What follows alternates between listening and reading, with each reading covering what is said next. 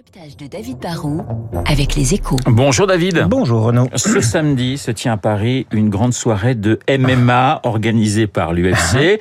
Alors rares sont ceux qui savent ce que c'est, mais selon vous, c'est quand même un événement. Ah ouais, il faut être clair. hein. Si je vous dis MMA, vous allez me dire Mutuelle du Mans. Si je vous dis UFC, vous allez me dire UFC. Que choisir? Mais Renaud, il va falloir que vous vous mettiez un tout petit peu à la page. Vous connaissez peut-être pas le MMA et l'UFC, mais c'est pourtant aujourd'hui le nouveau sport professionnel qui connaît la plus forte croissance dans le monde. Et c'est un spectacle qui, dit-on, attire plus d'un milliard de téléspectateurs tous les ans. Vous ne connaissez peut-être pas, mais vos enfants connaissent et apprécient. Alors qu'est-ce que c'est au juste, David? Le MMA, c'est le Mixed Martial Art, comme disent les Américains. C'est un sport de combat qui est né au début des années 90 à Las Vegas et qui permettait aux meilleurs de tous les arts martiaux, du karaté au judo, en passant par le jujitsu, le kickboxing ou la lutte, de s'affronter.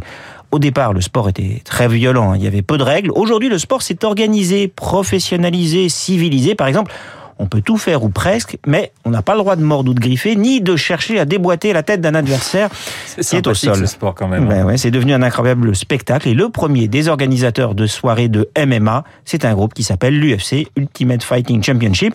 Le MMA, c'est le sport, l'UFC, c'est l'organisateur comme on a le foot et l'UEFA ou la Ligue et le basket et la NBA. Et ça marche? Bah, c'est devenu une incroyable machine à cash. Hein.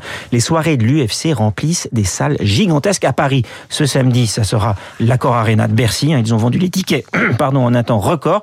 Ils auraient pu en vendre 150 000 de plus, deux fois le Stade de France. Une soirée, ça rapporte souvent 4 à 5 millions de dollars au minimum.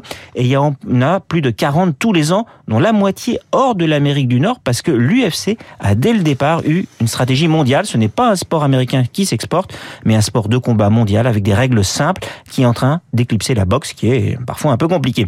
Et les droits télé sont gigantesques, hein, puisque le MMA est diffusé dans 170 pays, souvent en pay-per-view. Les revenus de l'UFC dépassent le milliard chaque année, et le groupe est désormais valorisé plus de 6 milliards de dollars.